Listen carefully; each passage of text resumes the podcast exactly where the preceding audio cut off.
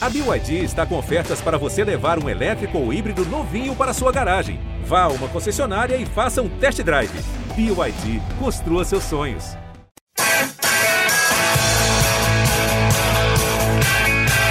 Rolou para Capu, para Raí, pro gol. E que gol! Partiu o Rogério, pé direito na bola, passou pela barreira.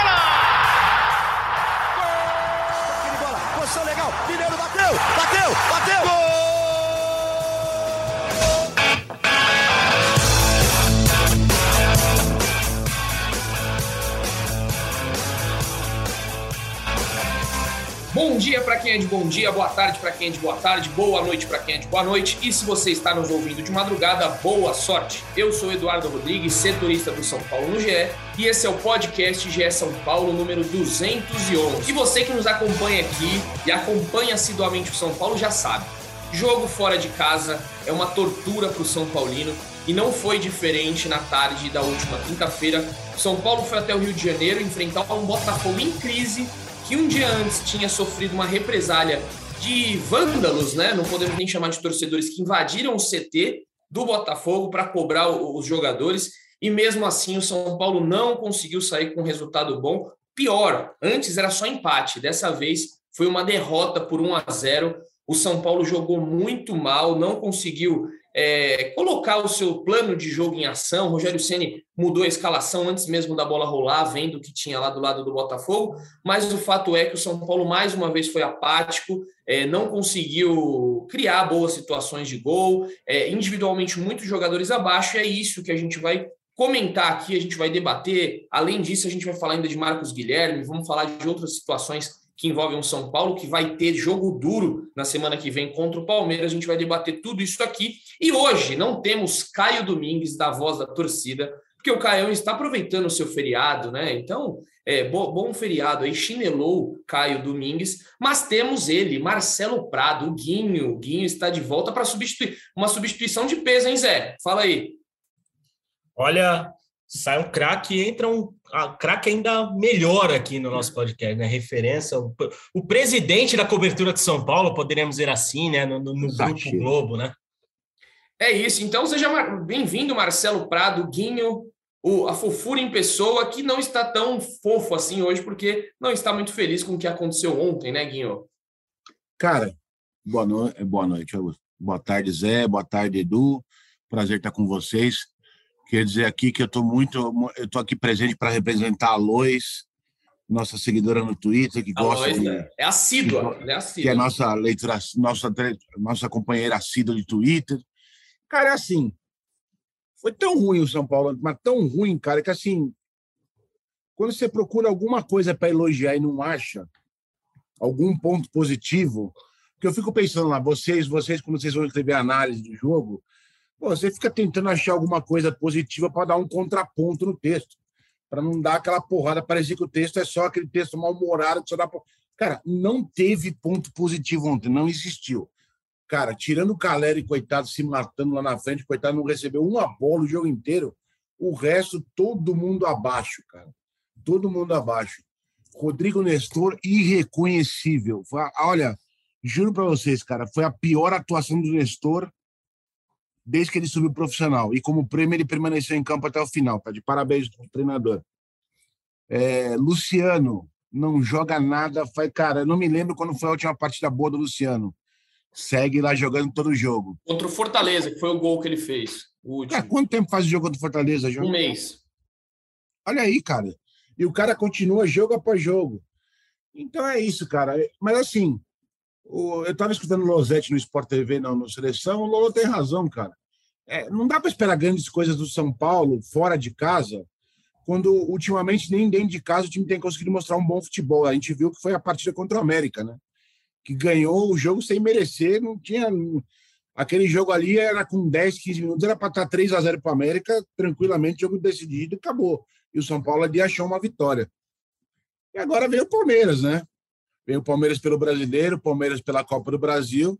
Sei lá o que o Rogério vai inventar e vai ter que fazer para tentar achar uma saída, porque olha, eu não vejo saída nenhuma contra o Palmeiras. E aí, Zé, tá na mesma linha do, do Guinho. Ontem a gente trabalhou na partida remotamente, né? Não estávamos lá no Rio, mas trabalhamos, assistimos a partida. Como é que foi sua análise aí, José? Olha, o São Paulo fora de casa é irreconhecível há muito tempo, né? E a atuação ontem contra o Botafogo, principalmente no segundo tempo, mais uma vez no segundo tempo, São Paulo cai. É algo que se chama atenção. Mas, primeiramente, né, antes de fazer qualquer análise, mandar um abraço para você, Edu, um abraço para o Guinho, saudades. Um abraço para o São Paulino e para São Paulina que nos escutam. Um abraço especial para o Fê da Costa, arroba Fê da Costa, que pediu para mandar um abraço no podcast. Está aqui registrado seu abraço, meu amigo. Obrigado por acompanhar a gente. E, infelizmente, para o torcedor, né, estamos falando de mais uma tarde bem infeliz do São Paulo do Rogério Ceni. Aliás, uma coisa que foi muito engraçada foi o Rogério mudou a estratégia inicial do São Paulo depois de soltar a primeira escalação do time, né? O, o, o, o, São Paulo iria começar o jogo com o Gabriel Neves no setor de meio campo, ao lado do, do Rodrigo Nestor e do Igor Gomes. Só que o Rogério, assim que né, viu a decisão do a escalação do Botafogo, decidiu alterar e, e a entrada do Diego Costa para espelhar com três zagueiros, espelhar a equipe carioca. E a gente viu que não deu certo, né? Foi uma atuação em que o São Paulo, como você bem colocou na sua análise, Edu, a gente viu um São Paulo pragmático durante a maior parte do tempo. É, no primeiro tempo, é, mesmo mais com a posse de bola, não encontrou alternativas. A única finalização saiu dos pés do Rodrigo Nestor, que para mim foi o pior em campo também, concordo com o Guinho, mas ele né, participou daquela jogada que o Wellington finalizou e o Gatito fez uma boa defesa. E no segundo tempo, a diferença de intensidade de rotação do Botafogo foi impressionante, assim, na comparação com, com, com São Paulo, né? E parecia natural o caminho ali do São Paulo. É, o São Paulo sofreu o gol do Botafogo e acabou sofrendo num lance em que a, a, a volta, a recomposição do time foi bem falha, né? O Botafogo teve espaço ali para uma segunda bola depois que o Rafinha tirou para vencer ali as disputas e o, o Kaique deu um corte muito seco no Rodrigo Nestor e fez 1 a 0 e, desde, e depois de então foi eu, eu, concordo muito com o que o Guinho falou. É, a gente viu um Caleri muito solitário ontem. O Caleri basicamente brigou com o Carly o Canu sozinho ali né e com o Cuesta também. E, eu achei que o Caleri, eu achei que o Caleri ia ser expulso.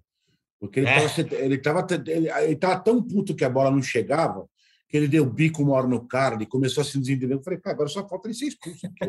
O cara é, já tá puto e, que a bola não chega, velho. É a véspera de um clássico, né? Não seria Exato. nada muito legal. Mas é, é, complicado, porque o São Paulo segue o mesmo roteiro fora de casa, muito pragmático na maior parte dos jogos, com exceção, acho que do jogo contra o Coritiba, em que a equipe se saiu bem e empatou um jogo em que poderia ter vencido, e contra o Corinthians, né, que teve aquele primeiro tempo excelente em Taquera. A equipe vive uma rotina de, de muito pragmatismo fora de casa. O Rogério não consegue encaixar um jogo bom e um resultado bom. Já são sete partidas fora de casa, basicamente acabando um turno como visitante. São Paulo ainda não venceu. E esses resultados são fundamentais para a equipe não estar acima de onde está na tabela. Obviamente que o São Paulo talvez se encontre no lugar que ele deveria estar, pelo elenco, pela, né, é, pela questão de investimento e pelo elenco que possui na comparação com rivais. Mas preocupa muito esse desempenho fora de casa, porque o Rogério não consegue encontrar soluções. Tudo bem que ele tem tido muitos problemas com lesão, mas falta é, falta um, um, um, melhor desempenho geral coletivo ali do time fora de casa. Só para registrar, antes de passar a palavra para o Guinho, São Paulo é o quinto pior visitante do brasileiro. Né? Só quatro times possuem campanha pior. Aliás, a gente está subindo uma matéria sobre isso agora no GE. Globo. Só deixa eu é, abrir aqui rapidinho. Ó, somente, só o América Mineiro, o Havaí, o Fortaleza e o Coritiba possuem campanha pior que São Paulo fora de casa. E só São Paulo e Coritiba ainda não venceram fora de casa. Diga, Guinho. Você sobe a matéria no meio do podcast, cara. Isso que é um cara multiplataforma, hein? Caramba, velho. Não, eu subi antes e já, já tá na mão de, de, Carlos Ferrari. Daqui a pouco ele coloca no ar. Cara, só Mas uma é... coisa. Eu acho assim, e assim, quando eu critico o Rogério, é, não existe hoje melhor treinador para dirigir o São Paulo do que o Rogério. Isso é um fato, tá? O trabalho do Rogério é bom, também isso é fato. Só que assim, tem algumas coisas que a gente vai pescando aqui, pescando ali, que a gente não entende. Por exemplo, eu acho um crime você pegar desde o início do jogo e colocar o Igor Gomes de primeiro volante. Tipo, é, é você não aproveitar a principal característica do Igor, que é um cara que vai e volta e consegue carregar essa bola e voltar, principalmente num dia que o Nestor não funciona. Aí você tem o Nestor que não funciona e o Igor preso como primeiro volante. Então, tipo, atrapalha muito, entendeu? A outra, eu até conversei com o Edu. Se eu estou enganado, se eu estiver enganado, vocês me corrigem, tá? O André Anderson foi titular na partida contra o Fortaleza no Castelão, correto? Foi, se eu não me engano, foi a última dele. Foi a. Foi a última dele. Ele saiu no intervalo e depois nunca mais voltou. Não, eu acho que ele. ele vou, vou confirmar aqui agora, mas eu acho que ele jogou contra o Corinthians, ele não entrou de titular. É, dá uma confirmada aí. E aí o que acontece? Alguém perguntou para o Rogério na última coletiva sobre o André Anderson. E aí ele falou que o André Anderson, entre outras coisas, não tem Contra o entendimento. Ceará, foi a última. Faz, foi no dia 28 de maio. Ele foi que ele titular. não tem entendimento tático. Cara, aí eu queria que vocês me explicassem qual entendimento tático tem o Luciano, por exemplo. O Luciano, ele não recompõe, ele não volta para lá, não cobre, ele não faz nada. Ele fica circulando ali no meio para chegar no ataque. E qual é o entendimento tático que um tem e o outro não tem? Eu não entendo isso, entendeu? Pô, e num jogo, ontem o André Anderson, em 30 segundos, fez uma, um giro ali, clareou o jogo, deu para o Nestor. Ah, Ninguém fez aquela jogada no jogo inteiro. Pô, testa o cara um pouco mais. Você vê que pô, já dava para perceber ontem que o Nestor não tá. Ele tá desgastado, tá jogando todos os jogos. Pô, tira o cara, bota o outro para jogar, cara. Concordo que o, o elenco do São Paulo é desequilibrado. O Rogério gostaria de fazer algumas coisas no time que ele não consegue por falta de peças.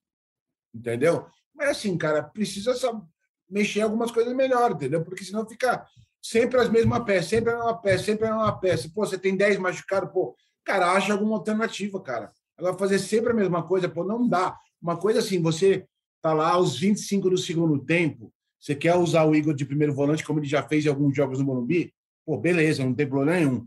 Agora, pô, você usar o Igor de primeiro volante desde o primeiro minuto, cara, eu acho um desperdício, cara. O Leonardo Miranda, né? Até mandei esse link pro, pro Guinho, né? Que ele, a gente participou da central do GES no começo dessa semana, e ele fez uma explicação sobre o Luciano, achei bem interessante, pertinente. Você Bem que não assistiu, é, assista lá depois, que ele, ele fala, né? Por que, que o Luciano não tem conseguido é, desempenhar a mesma função que ele desempenhava com o Brenner. E há uma explicação plausível, que é o fator Fernando Diniz. O, o sistema é muito diferente. O Luciano vinha buscar a bola como segundo volante, muitas vezes no meio de campo, construía, saía tabelando. Hoje não, ele precisa fazer uma função que é ser o companheiro do Caleri, ali, o companheiro fiel, jogar ao lado, fazer tabela. E o Luciano não consegue fazer isso, né? Eu, como a gente já comentou algumas vezes aqui, prefiro o Éder nessa, nesse setor. O Éder vinha bem e, de repente, perdeu a posição. É, é- o Éder, para mim, é uma incógnita. Por que, que o Rogério tirou ele de repente, assim, agora só, só dá o, o- o- Magali! Ah, desculpa, cara. Magali não atrapalha. Pronto, bronca dada na Magali. Eu Está aí. deixaria, eu deixaria esse trecho no podcast, sinceramente. Maravilhosa. Magali, o Magali está ali com o Guinho, enquanto o Cebolinha está fechado com o Flamengo. Tá aí a turma da Mônica em peso. Ce- Cebolinha anunci- anunciado não, né? Mas o GE já soltou, é o novo reforço do Flamengo. Fica aí informação de momento. E o Cascão tá lá no programa do Crack Neto, né, na concorrência, para É completar isso. a piada. Muito bom. Mas seguindo, é, o Leonardo Miranda então mostra né, essas, é, dificuldades que o Luciano vem tendo, e para mim, Éder é, deveria voltar a ganhar mais chances. Eu estou convicto disso já, porque o Luciano não está rendendo com o Caleri, não adianta. Tem uma outra coisa aí do Luciano e do Caleri, em alguns lances, nesse último jogo não teve. Tá. Mas, por exemplo, o jogo contra o Curitiba, tivemos quatro lances, onde um está melhor colocado que o outro e o primeiro individualiza a jogada e não toca É. a bola. Não toca. Teve isso Entendeu? mesmo. Isso eles precisam se entender também, porque está rolando um ciúminho entre os dois. É, não sei. Aí é, eu já, já não, não sei se passa isso, mas é, foi, é um, algo que chamou a atenção. Vou falar rapidamente aqui só do, do- Eu não ia falar hoje do top 3 do Praz, só que não tem. Para mim, eu não, não entendi porque o Praz. eu- eu- desculpa se eu estiver errado, mas vocês acharam que o Patrick foi o melhor do jogo? Eu acho que o Patrick fez um bom primeiro tempo. Sério mesmo, acho que ele fez um bom primeiro tempo. E aí no segundo, cara, o segundo tempo foi tão ruim de todo mundo que ele foi na, no nível. É, né? Mas É, e a, e a melhor jogada ali do segundo tempo, tirando aquela, aquela individual do Caleri, foi do Patrick. ele ali deu um drible bom Ele- ali na ponta esquerda e tal. Ele abre a perna, né? Tem uma que ele dá um Isso. porta-luz para o Wellington e o Wellington Isso. chuta. Não, mas o melhor de São drible. Paulo foi o Caleri, né, gente? Ele É. deu um drible no canu no segundo tempo, uma jogada que ele entra na ponta ali, que a, a bola bate no zagueiro. E eu gostei aqui do top 3 do, do, do terceiro negativo do Praz. Nestor e Luciano, indiscutível, ele foi preciso nessa. E o 3, que é Rigoni, a, indiferença que mata. Gostei dessa citação do Prazo. Ah, mas eu discordo do Prazo, hein? Eu, eu acho discordo. que teve gente pior, bem pior que é, o também. Rigoni ontem ele ainda tem uma jogada do Caleri, que o Caleri chuta para fora, que é dele, né? é, né? Exato. Aliás, do, do, do, das, dos jogadores que entraram, talvez o, o Rigoni tenha sido o melhor, inclusive. Tem uma jogada que o Rigoni abre para o Reinaldo, que o Reinaldo cruza e passa por todo mundo. É, é uma jogada individual do Rigoni que ele abre ali. Eu, eu achei o Rigoni mais ligado ontem do que em muitas vou outras dizer partidas. mais, cara. O Éder já teve uma sequência, o, o Luciano já teve uma sequência. Pô, dá uma sequência aí, três jogos por Rigoni para ver o que sai, cara. Você tá, ninguém tá rendendo, pelo menos testa um cara novo ali, vê o que sai, cara. É isso. E, e aí o São Paulo, né? A gente acho que precisa comentar aqui é, sobre as ausências, né? O São Paulo está muito é, prejudicado nessa, nesse momento da temporada por conta das lesões. É, queria saber de vocês até que ponto isso atrapalha o, o trabalho do Ceni, né? Eu vou, vou, citar aqui rapidamente os oito lesionados, é muita gente. É, Gabriel Sara, Nicão, Thales Costa, Alisson Moreira, Andrés Colorado, Caio Luan. Até que ponto isso daí tem mexido no, no, no time do Ceni? O que, que complica? Podemos explicar essa, essa falta de, podemos dizer, regularidade por conta dos lesionados ou não dá para colocar nessa, nessa balança? Eu acho que aí tem três jogadores muito importantes que não conseguem, que não jogam e fazem muita falta. Para mim, o Sara, é que faz a maior falta disparado, do, inclusive era o cara que a diretoria tinha mais esperança de, de vender para conseguir um dinheiro aí e tal, mas faz muita falta. Uh, o Luan é, é um cara, é uma sacanagem o que acontece com o Luan. Tipo, porra, o cara não consegue ter uma ter uma, uma regularidade que permita ele jogar em grande nível. E aí a gente fala assim, pô, mas tinha o Pablo Maia, né? A gente não sentiu falta do. Não sentiu tanta falta do Luan no, Pablo, no, no Paulistão, porque o Pablo Maia estava voando, né? Só que o Pablo Maia é um garoto de 18 anos. É óbvio que ele vai oscilar, né? Então ele fez. Na final do Paulista ele foi muito mal, no jogo contra o Flamengo no Maracanã ele foi muito mal. Então, e aí você teria ali o Luan para dar uma revezada, né? É uma judiação que acontece com o Luan, cara, porque, cara, é um daqueles caras que você vê que sofre pelo time, cara. Só que assim, cara, é... o Luan precisa ter a cabeça 100% no lugar para a coisa voltar a funcionar, cara. Entendeu? E Sim. aí é o que é meio que o Rogério falou na coletiva, entendeu? É... Não abrir é só mão de coisas. É abrir mão de outras coisas, entendeu? E, e essa parte é meio complicada. Vamos ver como é que vai ser daqui para frente, se ele vai conseguir fazer isso. Repete os machucados que eu pulei uma que eu esqueci, por favor. É, Gabriel Sara, Nicão, Thales Costa, Alisson, Moreira. E o Alisson. O Alisson. o Alisson faz uma falta tremenda, cara. Eu Olha sei que eu vou tomar eu sei que eu vou eu sei que eu vou tomar porrada por causa disso, mas assim, cara, o Alisson tecnicamente ele é fraco. Só que ele tem uma característica que pouquíssimos jogadores do São Paulo têm nesse elenco o Alisson se mata em campo. O Alisson está na esquerda. Se o Luca Bop ouvir isso, ele morre aqui, ele cai duro no chão. Ah, mas, cara, 99% das afirmações eu e o Luca Bop, a gente não bate, então tá É isso, um abraço pro Luca Bop, que já participou aqui. Um abraço, meu querido. É polêmico. Dele, não, como é que pode? Adorador, adorador de Cueva não dá, né? Então. Não dá. É, obrigado. Benítez também, né? Obrigado, Edu. Não dá, não dá. Eu critico o Luca Mop também. Gosto. Entendeu? O Alisson faz. Agora, sim, por exemplo, o Nicão, dá para você dizer que o Nicão faz falta? Pô, teoricamente faz falta, é o principal reforço da temporada. Pô, o cara que custou uma baba, o que custou aí e tal. Assim, o cara nem joga, como é que você vai dizer que faz falta? Ele não se encaixou no time, ele não conseguiu ter uma sequência. O Nicão não conseguiu ter uma sequência de três jogos para a gente falar, pô, esse cara pode ajudar aqui. Pode... Não, não consegue, né? Como é que você vai falar que o cara faz falta? É, de fato. Não, de fato, é. Tem, é, eu concordo com o Gui que, inegavelmente, o Sara é o cara que mais faz falta para esse time de São Paulo, é o cara que era o ponto de equilíbrio da equipe do Rogério, é o cara que era mais utilizado, era o jogador mais utilizado pelo Rogério antes de se machucar, e o São Paulo mal conta com ele para o restante da temporada. E eu, eu acredito que sim, né? É, o, o Rogério já tem um elenco limitado, como a gente já vem falando há alguns tempo aqui nesse podcast. E perder oito, basicamente oito jogadores por lesão já dá uma, baita quebrada, né? Então. E não é lesão muscular, né? É porque lesão é... muscular o cara machuca e, sei lá, daqui um mês, um mês e meio, volta. É tudo lesão de ligamento, lesão de tornozelo, lesão de joelho. Ou, é ou uma, demora... uma, lesão tão bizarra quanto a do Luan, né, Guinho? Porque o São Paulo Exato, passou que São Paulo passou que ele tem uma sequela da lesão do ano passado que o afastou por praticamente cinco meses do, dos gramados. Tem uma informação quente, uma informação triste e ruim para o torcedor são paulino.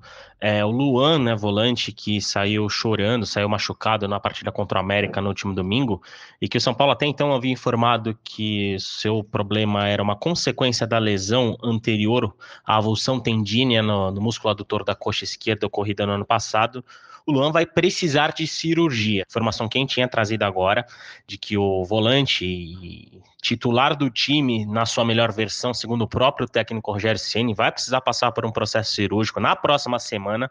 O dia ainda não está definido, mas o Luan vai ficar mais um bom tempo parado aí diante da necessidade de recuperação.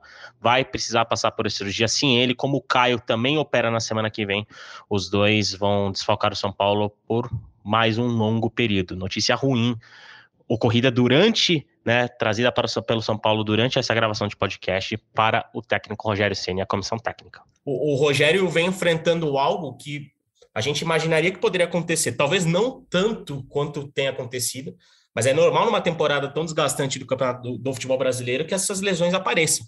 E, e, aí a gente entra naquela conta de formação de elenco de São Paulo. O Rogério perdeu o Caio, perdeu o Marquinhos e o Caio, que eram os únicos jogadores de velocidade. O Marquinhos vendido e o Caio por uma infelicidade na seleção. Aliás, o, o, São Paulo volta a ter uma infelicidade com a seleção de base, né? Depois, antes do Caio, teve o caso do Alce, que ainda não voltou a jogar, já está dois anos parado. E o Caio agora teve essa lesão ligamentar. E, e, por conta disso, o Rogério acaba, já com o elenco limitado, tendo um elenco ainda mais limitado tendo que conseguir resultado e desempenho com jogador, pouquíssimos jogadores. Se a gente for ver, ontem é, o Rogério levou basicamente todo o elenco que ele tinha à disposição. Né? Porque nenhum jogador sobrou, diríamos assim, permaneceu no CT da Barra Funda. Porque quem não foi para o jogo estava fora por lesão, simplesmente. E é, é algo que o Rogério machucou, né, tem que Colorado enfrentar. machucou de novo? Colorado, sim. Colorado machucou no treinamento. Mas ele não voltou do jogo? Não, foi, foi contra o América Mineiro. No, contra o América Mineiro, ele, ele sentiu dores, ele voltou depois do jogo, ele jogou 20 minutos, e aí ele relatou dores no dia seguinte, foi para o refis, e aí constataram a lesão nele, que foi, vou até te falar aqui, lesão muscular no reto femoral direito. Ele tinha tido uma lesão no, na coxa direita, só que, pelo que soube, é em um outro local, não é no mesmo local da lesão. Talvez ele tenha tido uma lesão em outro, entendeu? Que fase, amigo. É, então, então você são, vê a questão do Caio, por né? exemplo. Né? O Caio, se você tem um elenco equilibrado, o Caio é aquela. O próprio Rogério falou isso numa coletiva, né? O Caio é aquela peça para entrar aos poucos, ganhar minutos, ganhar. De repente virou a única esperança, a pessoa tem ele de velocidade, não sei o quê. E agora o moleque mais. Você vê como o elenco do São Paulo é completamente desequilibrado com questões como essa, entendeu? Exatamente. E, e, e, é, e faz falta esse tipo de jogador para uma partida como a do Botafogo, em que o São Paulo trabalhou, trabalhou, trabalhou a bola, encontrou um time fechado, não conseguiu encontrar espaço, e o São Paulo simplesmente não tem a opção de tentar atrair o Botafogo para o seu campo e puxar contra-ataque para conquistar esse espaço, simplesmente porque não há um jogador no elenco com essa característica. Até o próprio Rogério citou que o Rigoni é quem mais se aproximaria, mas o Rigoni está longe de ser um velocista, a gente sabe. O Rigoni é um cara mais, muito mais técnico de, de, de passe e finalização. Bom, vamos, vamos encaminhar aqui então, já que a gente entrou nesse nesse jogador de lado de campo. É, só rapidinho antes de passar para o tema que eu quero, só é, uma coisa aqui, Nicão, dores no tornozelo. Ele está com dor no tornozelo há um mês. O São Paulo não divulga. Não é possível. Ah, só, pode ter alguma le... só pode ter alguma lesão ligamentar, não é possível. É. Ninguém tem dor no tornozelo há um mês, velho.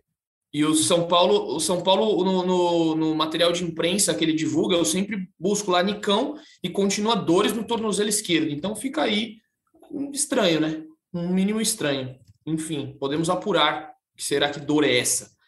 Mas passando passando a régua aqui nessa, questão de lesão, já que falamos do jogador rápido, Zé, tem contratação chegando aí, tá, tá perto de vir. Marcos Guilherme, 26 anos, atacante, aquele de lado de campo que o Rogério Ceni tanto quer. Tá para chegar, Zé? Poderíamos dizer que é uma situação que dentro do São Paulo tratam com bastante otimismo, viu, Edu? embora a gente tenha visto nas redes sociais que os torcedores não estejam tão otimistas com a chegada do Marcos Guilherme, seria um jogador para cumprir justamente essa lacuna do elenco, né? Um jogador de velocidade, um jogador voluntarioso, um jogador que poderia ser útil a esse, a esse elenco do Rogério Ceni que não conta com um atleta com essa característica. O Marcos Guilherme está finalizando, em vias de finalizar, é, a rescisão de contrato com o Internacional. Lembrando que ele começou a temporada no Santos, é, possuía o contrato de empréstimo até tal data e precisou retornar ao Internacional porque não houve né, a continuidade do, do empréstimo ao Santos. E o Inter do Mano Menezes não tem interesse de mantê-lo no elenco. Lembrando que o contrato do Marcos Guilherme vai até o fim do ano com o clube colorado. E há conversa bem avançada para essa rescisão.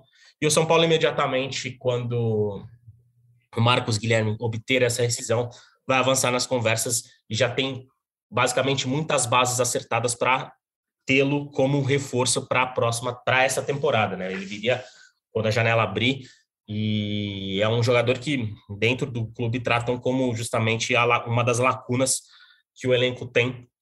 E é um jogador que inclusive não trabalhou com o Rogério Ceni em 2017, né? A gente até pesquisando bem sobre isso, o Marcos Guilherme chegou basicamente umas duas semanas depois que o Rogério saiu de São Paulo. Então, é, é um nome que foi aprovado pela comissão técnica, uma oportunidade de mercado, já que vai chegar com baixo custo. Diz o Ceni que não, né? O Ceni disse que não ontem, né? Que não aprovou ninguém, que não falou de ninguém. É, a gente tem outra outra informação em conversão com mais, mais de uma fonte, né? Então, é aquela, aquele jogo de cena que a gente sabe como funciona, né? E, e o Rogério né, vai ter esse jogador de velocidade e não duvido nada que o Marcos Guilherme passe a ser bastante utilizado porque é uma alternativa de elenco que o São Paulo não tem. Vai lá, Guinho. Antes do programa aqui, Marcelo Prado disse que tinha uma opinião aí sobre Marcos Guilherme. Estou ansioso para ouvir. Não quis nem ouvi-lo antes, porque eu queria ouvir aqui. Então diga lá, Guinho, o que você acha sobre Marcos Guilherme? Eu acho assim. O Marcos Guilherme, você vai falar, pô, o cara passou no São Paulo em 2017. Beleza, faz tempo já, né? Fez um 2017 muito digno. Foi um, dos, naquele time que lutou para não cair, ele foi bastante útil. E assim, cara, o torcedor do São Paulo tem que acordar para a realidade. É, é, não existe milagre. É assim, o clube está quebrado.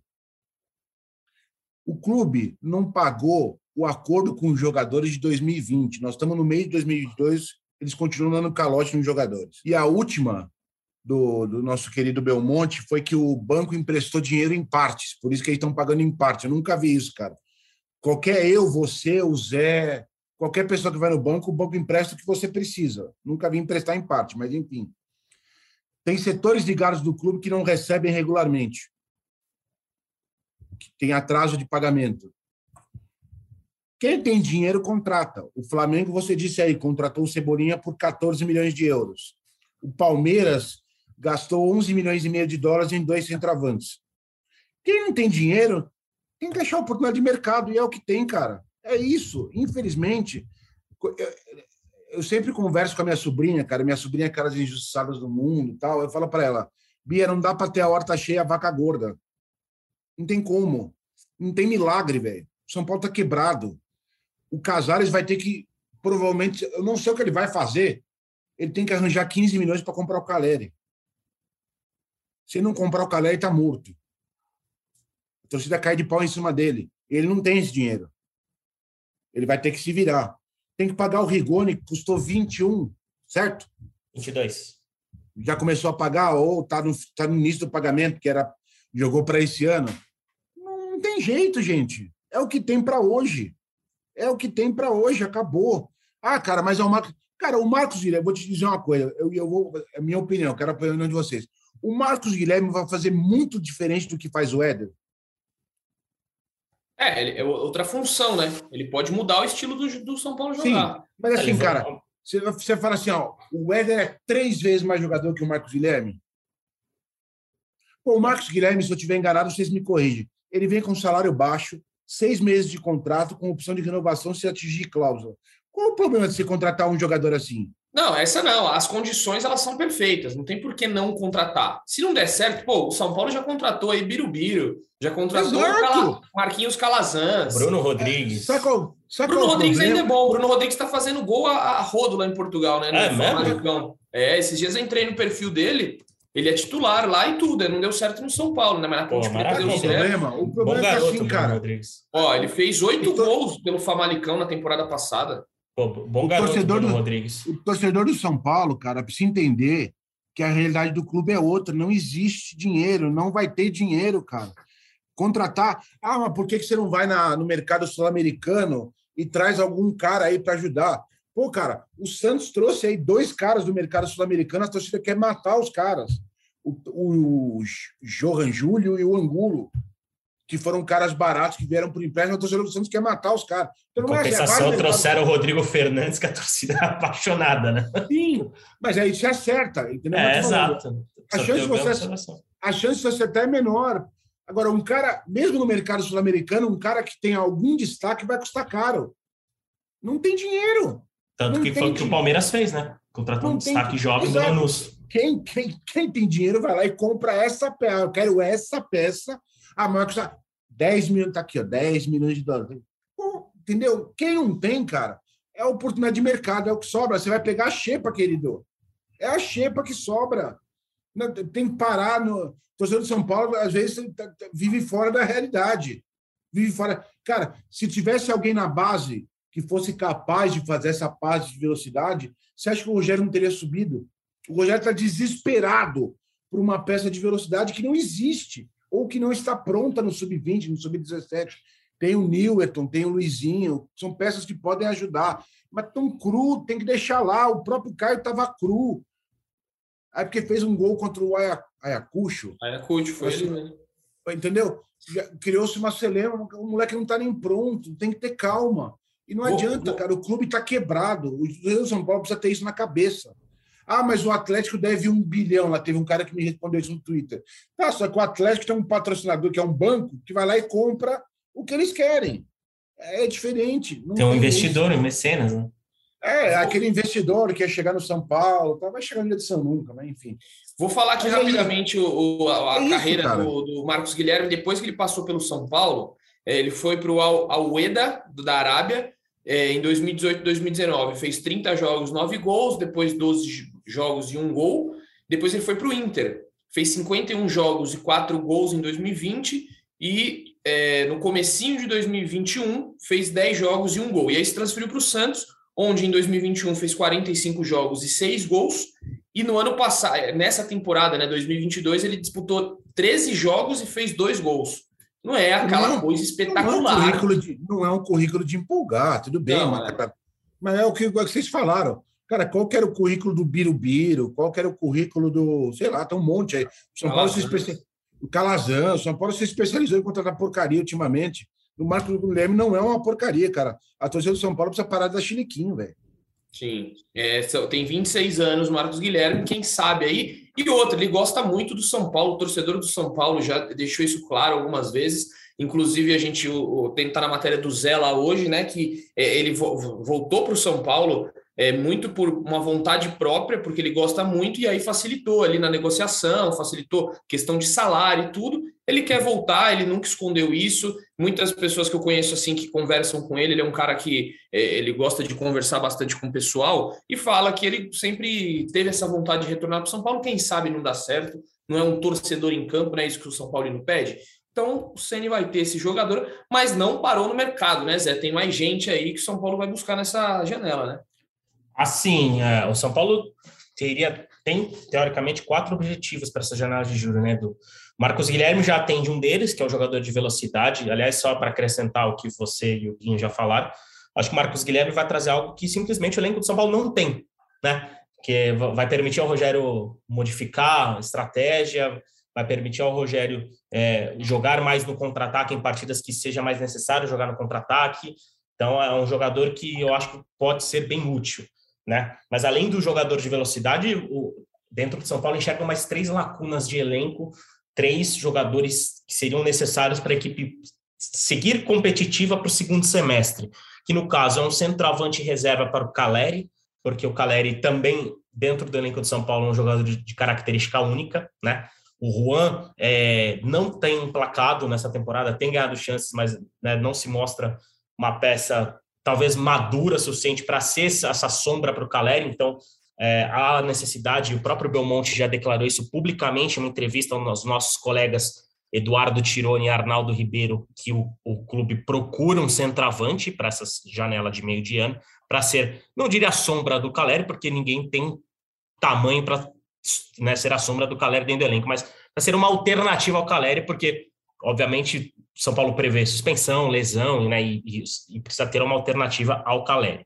Além do desse centroavante, o São Paulo também tem a necessidade de trazer um, um jogador de meio campo com característica mais defensiva, um jogador que se assemelha de característica ao Luan, que já não temos mais é, noção de quanto tempo estará pronto para novamente ajudar a equipe de São Paulo. São Paulo tem o Pablo Maia, que é jovem e tem oscilado, é a primeira temporada dele como profissional. Então, São Paulo também está mapeando o mercado para trazer um primeiro volante, digamos assim, e ter um atleta com essa característica mais defensiva. Até porque, se desde o ano passado São Paulo trouxe o Gabriel Neves com essa esperança e o Andrés Colorado com essa esperança, ambos podem até atuar ali como primeiro volante, mas as características deles são completamente diferentes e não são características defensivas que o Rogério quer por elenco. E também o São Paulo tem a necessidade de trazer mais um zagueiro para complementar o elenco, porque o Luizão e Beraldo são caras ainda cruz, né? Também estão no primeiro ano de profissional, têm jogado, part... têm jogado partidas menores. E o Rogério tem atuado muito com três zagueiros e acaba tendo apenas quatro dentro do elenco, né? Que são Arboleda, Diego Costa, Léo e o Miranda, que subiu de rendimento nas últimas partidas, mas já perdeu a vaga no time titular nesse jogo contra o Botafogo. São Paulo mirava e, e tinha até confiança em um acordo com o Igor Rabelo do Atlético Mineiro para esse meio de temporada. São Paulo tinha procurado o Igor Rabelo lá no, do, no início do ano, depois esfriou. É, a negociação chegou até ter um espírito de confiança dentro da diretoria de São Paulo, mas lá para maio, acho que até foi o, o, Edu trouxe uma reportagem sobre isso que São Paulo tinha já havia a situação com é, pessimismo e recentemente o Igor Rabelo renovou o contrato com o Atlético Mineiro. Então, se o Marcos Guilherme cumpre é, a lacuna de jogador de velocidade, a diretoria e o clube ainda trabalham para trazer mais um zagueiro, mais um primeiro volante e mais um centroavante para ser uma alternativa ao Calério. Porém, como o Guinho já é, expôs aqui brilhantemente nesse podcast, São Paulo sempre vai ter a barreira financeira, já que há uma dívida de quase 700 milhões que o clube tem que lidar no dia a dia. E mais um goleiro também que fique registrado. Ah, verdade. Aí, também busca mais um goleiro aí para, quem sabe, brigar com o Jandrei, que não é aquele jogador espetacular, talvez precise de uma sombrinha ali, até um jogador para brigar pela titularidade. Mas vamos ah, até porque, aqui... Edu, até porque, Edu, desculpa interromper, só complementando essa sua informação, até porque não renovaram ainda com o Thiago Couto, né? O Thiago Couto tem contrato finalizando agora, no fim do mês. Ainda não houve, se eu não me engano, ainda não houve a confirmação da renovação do goleiro, né? É isso. Então, passando aqui, Marcos Guilherme não vai estar segunda-feira, mas tem jogo importante para o São Paulo, que é o jogo contra o Palmeiras, às 8 da noite no Morumbi.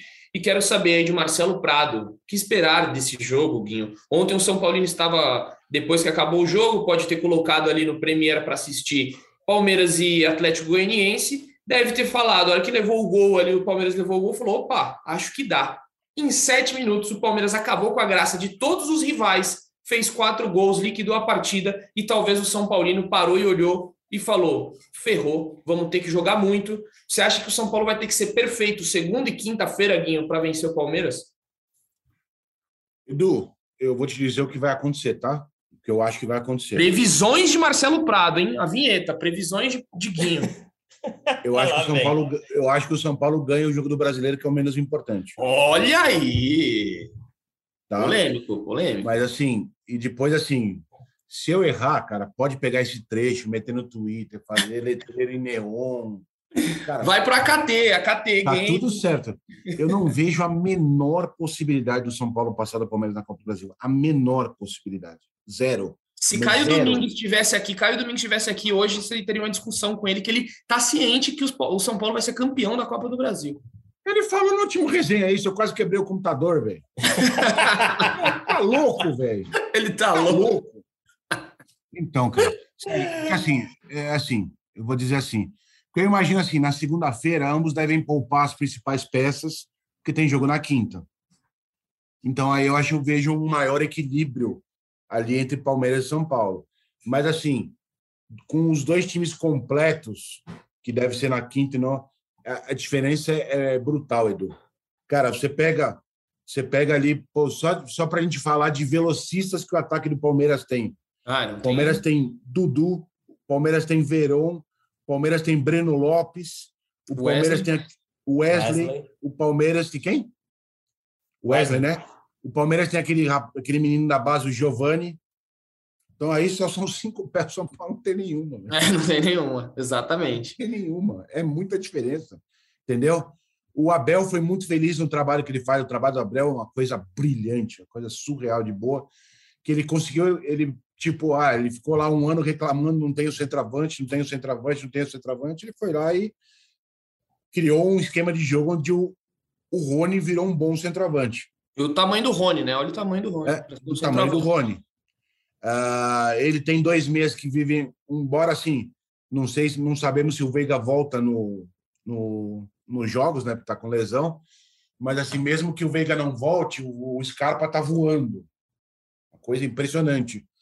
E o Palmeiras tem uma jogada de bola parada no escanteio que é uma coisa é, bizarra, cara. É bizarra de. E ontem, por exemplo, se eu tiver enganado, vocês me corrigem, o Abel usou um esquema que ele não tinha usado nunca. Não, 3 colocou- 3 É, é, e o Gustavo Gomes jogando quase como um lateral direito, ali um ponta direito, ele parecia toda hora na, lá na frente. É, Entendeu? É complicado. Mas, assim, uma coisa que vai ser fundamental nos olhos da Copa do Brasil. É, o São Paulo tem que admitir a sua inferioridade perante o Palmeiras e tem que jogar fechado. Jogando por uma bola, toca no calera e vê o que acontece. Se sair para trocação, não vai, não vai, não vai dar nem para brincar. Mas pode pegar isso aí, gra- tá gravado?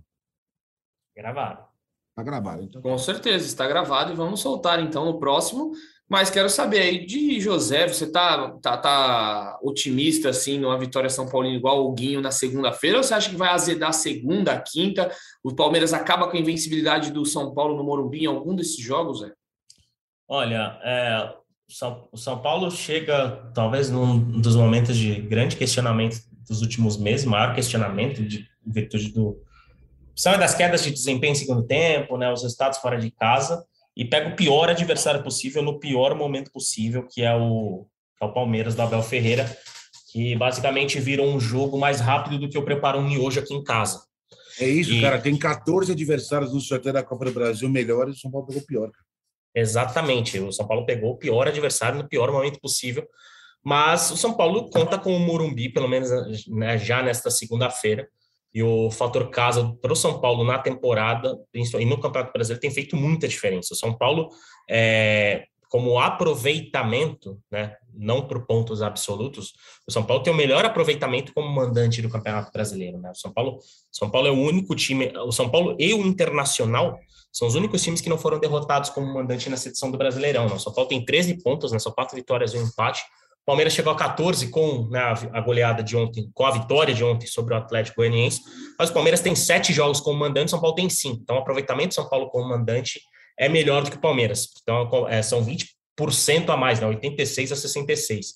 E, e o São Paulo, as, melhores versões do São Paulo neste brasileiro foram no Morumbi, a concessão aquele primeiro tempo de Itaquera contra o Corinthians, mas eu acho que o, e, o, e o São Paulo tem é, foi uma das poucas equipes que conseguiu encarar o Palmeiras, principalmente jogando, jogando no Morumbi. Obviamente tem a lembrança da, da finalíssima do Campeonato Paulista, em que o São Paulo foi atropelado pelo Palmeiras, mas dentro do Morumbi, São Paulo fez jogos muito dignos e conseguiu resultados contra o Palmeiras. Então, acho que esse, esse retrospecto recente e, e, o Rogério né, planejando esse jogo, porque na minha visão, por exemplo, o Rogério talvez tenha descansado Miranda é, nesse, nesse, jogo contra o Botafogo para utilizá-lo na segunda-feira.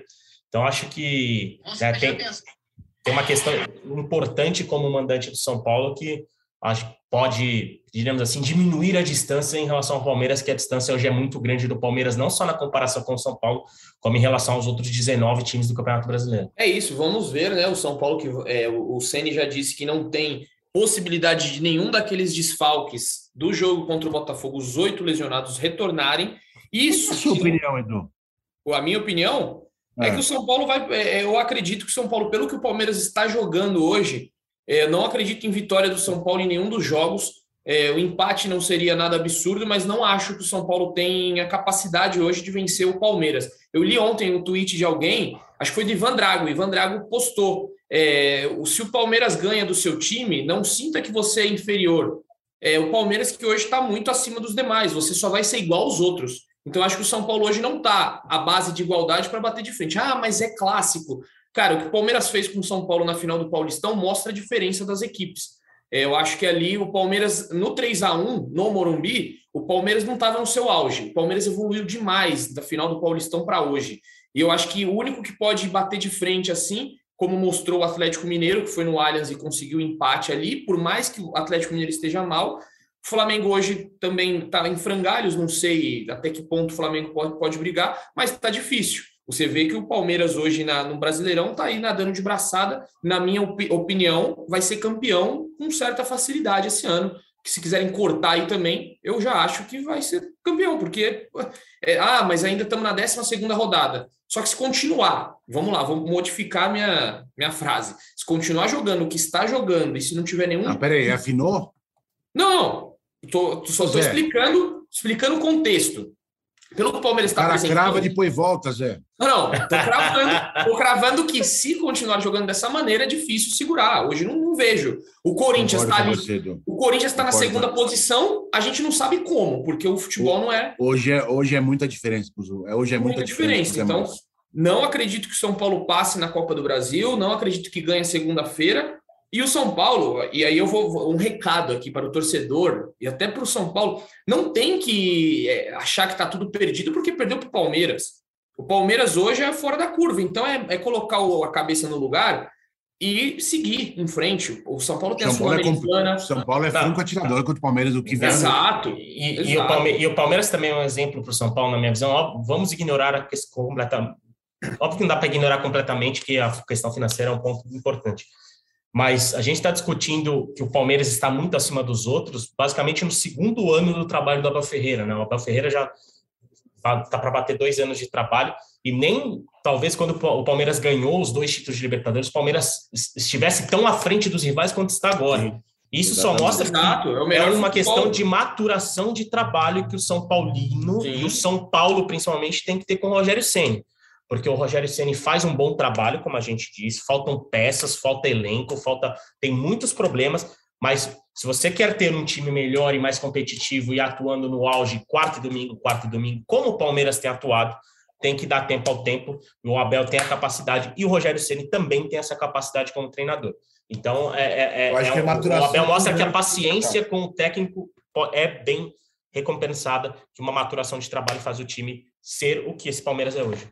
Eu acho que é maturação com dinheiro para contratar. Também é, concordo que é a questão financeira, mas o São Paulo, o São Paulo do ano que vem, Guinho, obviamente se não perder ninguém, vai ser um São Paulo jogando melhor se mantiver o Rogério Senna na minha visão. Mas, Guinho, eu tenho, eu tenho uma, uma questão sobre essa. Tem dinheiro para contratar do Palmeiras. Se você pegar o time do Palmeiras hoje, o Palmeiras não investiu quase nada nesse time.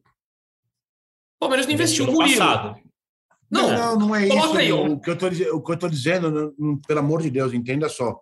Eu não estou menosprezando. Nada. O que não, não, não, estou é assim. dizendo só que na questão de, de, de dinheiro para contratar, o Palmeiras, o, o, time principal hoje, o Palmeiras não investiu quase nada. Você pega o Murilo, Sim. veio com custo baixo. Rafael Veiga. É, o era... foi 4 milhões de euros, Edu. Não, pô, hoje 4 milhões de euros. O, o São Paulo pagou quanto no Rigoni? O São Paulo não tem 500 mil euros para contratar ninguém hoje. Mas o Rigoni. Não, então tá. Você contratou, fez um cheque predatório para 22, é que nem o Nicão. Você contrata o Nicão, paga X milhões de luvas. 10 milhões. O pacote 10 Nicão é milhões, 10 milhões. Não, paga as luvas, já está com atraso de luva, quer dizer, não é. adianta. É aí que tá, entendeu? O, o que eu estou dizendo é assim: o Palmeiras está um centroavante. Pô, o Palmeiras, se vocês lembrarem, ofereceu 20 milhões de euros no Pedro. É, ali foi um absurdo, né? O que começou aquele leilão. É isso que eu estou falando, entendeu? o Palmeiras foi lá, contratou hoje a, a, esse Lopes é tratado como a maior joia do futebol argentino na posição, no seu. Foi lá, pegou 10 milhões de dólares. Quem tem condição? Só o Palmeiras, o Flamengo e o Atlético o Banco Inter por trás. É isso que eu estou dizendo. O Abel tem um baita trabalho.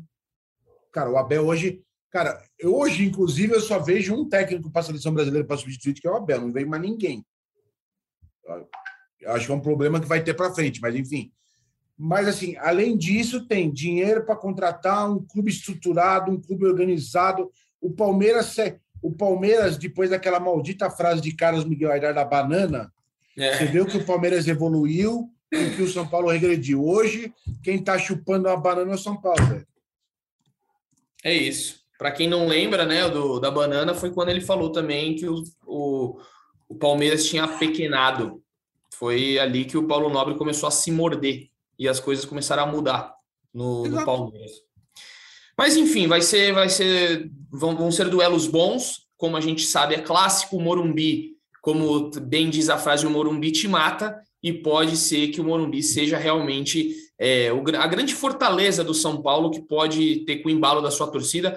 Como eu já disse aqui outras vezes nesse podcast, o Paulistão, o final do Paulistão que eu vi no Morumbi ali, foi uma coisa de louco. A torcida empurrou a vitória do São Paulo ali, não tenho dúvida disso, porque foi um ambiente muito inflamado, assim como a torcida do Palmeiras no Allianz também levou o Palmeiras àquela vitória. Foram dois jogos muito bons, então tenho certeza que a gente vai ter duelos interessantes.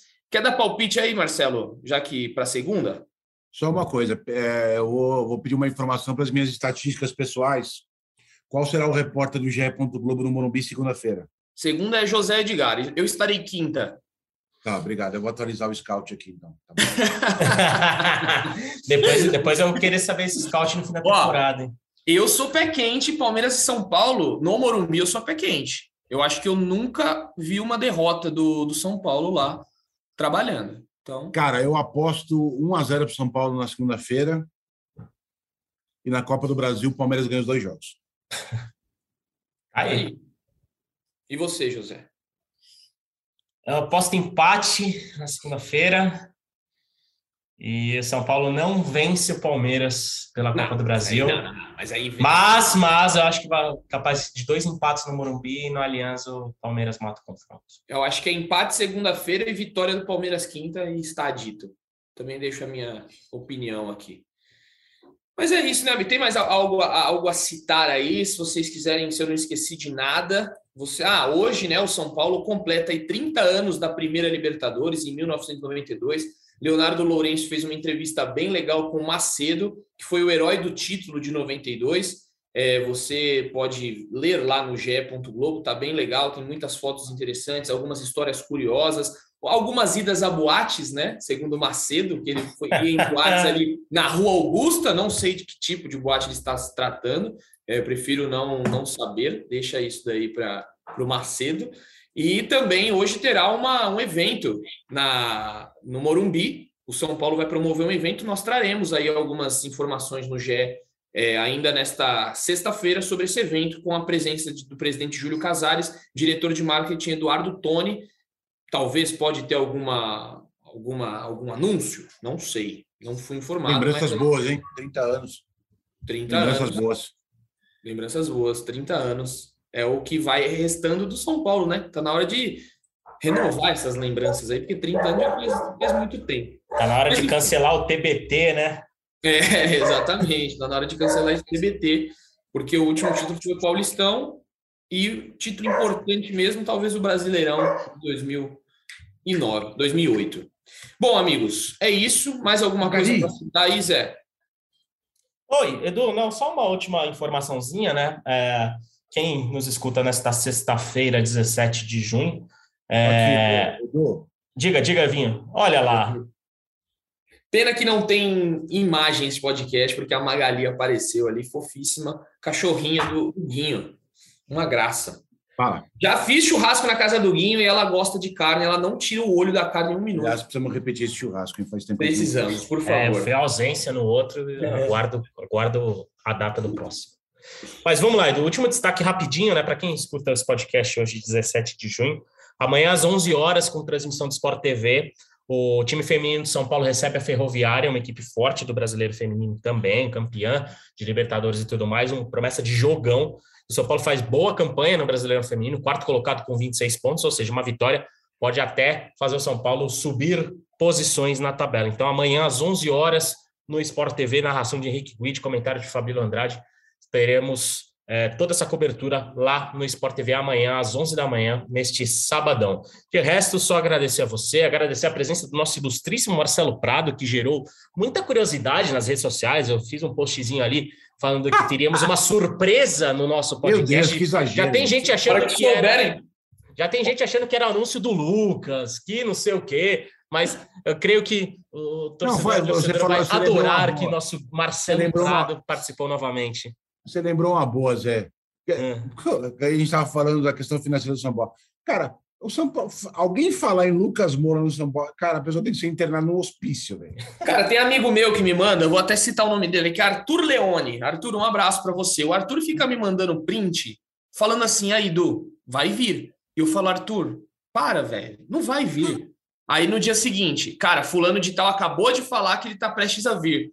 Arthur, pensa comigo, não tem condições do Lucas vir por questão financeira. Ele tem um ano de contrato no Tottenham, ele jogou 45 jogos na temporada pelo Tottenham, ele tem 29 anos, tem mercado na Europa. Qual a chance dele vir? E ele, Ele, não falou, ele ele falou, ele foi muito claro no, no- ele participou do, do Bola da Vez, ele falou, ele falou, se o Tottenham não me quiser em um ano, eu vou procurar um espaço na Europa num time de alto nível. Se eu não Tá aí. conseguir um espaço em alto nível, aí eu vou pensar numa volta para o São Paulo. Pronto, Tem muitos obstáculos ainda, né? Exato. Enfim, Mas é isso, é só isso. Só encerrar, mandar um abraço para você, Edu, pro Guinho, nosso convidado, que a Lois vai gostar bastante. A Lois já veio toda curiosa para saber o que que era, quem é, não sei o que. Eu falei para ela que ela iria gostar da nossa surpresa. Um abraço para você, Edu, um abraço pro Guinho, pro São Paulino, pra São Paulina. E até provavelmente terça-feira, né, com a próxima edição do podcast, depois de São Paulo e Palmeiras. Aquele abraço, galera. Foi um prazer participar com vocês. Beijo para vocês. Tá aí, então, Marcelo Prado, curto, simples e objetivo para dar tchau para vocês. Obrigado, Guinho, pela participação. Obrigado, Zé. A gente volta aí depois, na terça-feira. Eu chamei Leonardo Miranda para fazer uma análise tática aqui. Ele disse que vem na terça-feira. Vou cobrar o Leonardo, porque ele já falhou uma vez com a gente. Cobrei ele publicamente site, na central do GE. Vamos ver se na terça-feira ele aparece. Mas é isso, amigos. Fiquem em paz, curtam este final de feriado aí, o final de semana. Um beijo no coração e um abraço na alma de cada um de vocês. Valeu!